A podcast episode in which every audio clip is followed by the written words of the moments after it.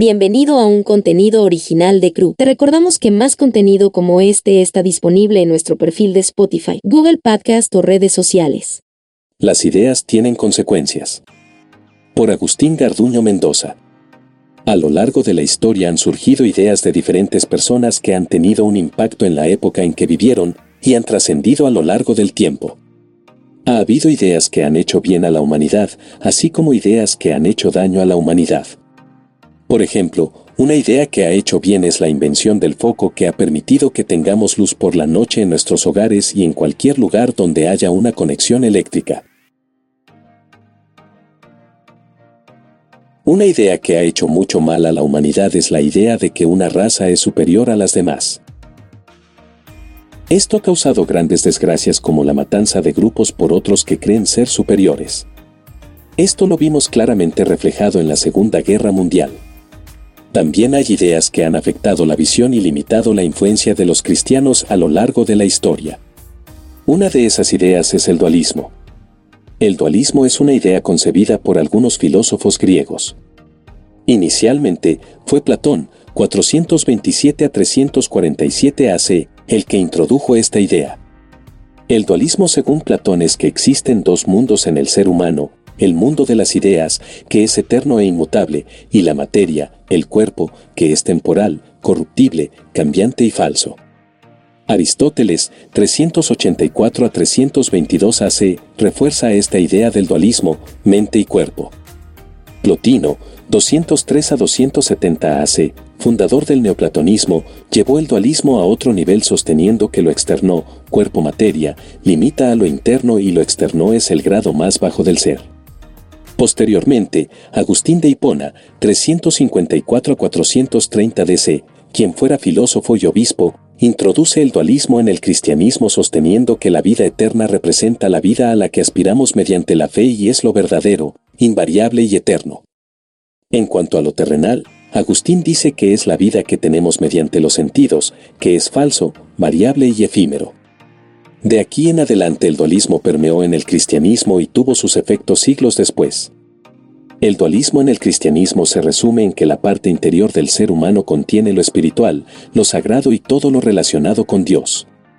Por otro lado, la parte exterior contiene lo material, lo secular, lo que no es de Dios. El resultado histórico del dualismo es que lo sagrado que tiene que ver con Dios, la iglesia, la teología, las misiones y queda reducido a una sola área en la vida. En cambio, lo exterior abarca todas las demás áreas de la vida que llamamos secular como la política, el trabajo, la educación, la ciencia y la cultura. Esto prevalece hasta nuestros días, ya que toda actividad espiritual y religiosa se limita a los templos y tiene muy poco que ver con las demás esferas de la vida, por lo tanto, los principios cristianos tienen un impacto nulo en la política, la economía, la educación, etc. Todos estos espacios lo han llenado gente que no conoce a Cristo ni practica sus enseñanzas, de tal manera que la descomposición social nos muestra esta amarga realidad. La gran tragedia es que una idea nos encerró por siglos en los templos y la influencia cristiana no sale de esas cuatro paredes. En los púlpitos se desanima la participación de los cristianos en esos espacios cuando muchos pastores y líderes cristianos predican que la política es del diablo, que emprender y generar riquezas es mundano, etc. Debido al dualismo hemos dejado que gente que representa ideologías contrarias a la fe decida muchas de las cosas que suceden en la vida pública. Un claro ejemplo es el movimiento LGTB, que ha logrado influir a millones de personas en el mundo a través de la música y el entretenimiento, infiltrando gobiernos para que aprueben leyes que favorezcan a su causa y creando fundaciones para financiar sus proyectos.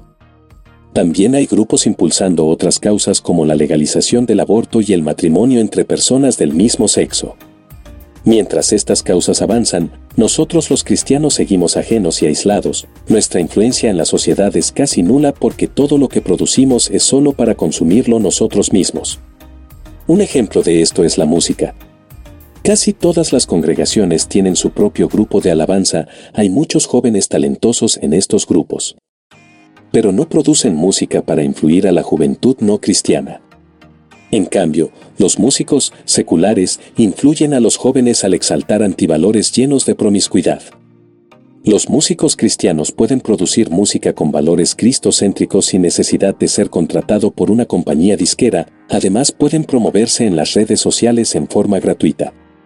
También necesitamos cristianos en la política, diputados y senadores que sean un peso específico en el Congreso y aprueben leyes justas, necesitamos abogados y jueces que impartan bien la justicia y no se vendan, necesitamos gobernantes cristianos íntegros e incorruptibles que trabajen en beneficio de la gente, Necesitamos gente con talento empresarial para generar riqueza y crear fundaciones que ayuden a los más vulnerables, así como cristianos en la educación. Hay muchos espacios en la sociedad que necesitan ser llenados por los cristianos.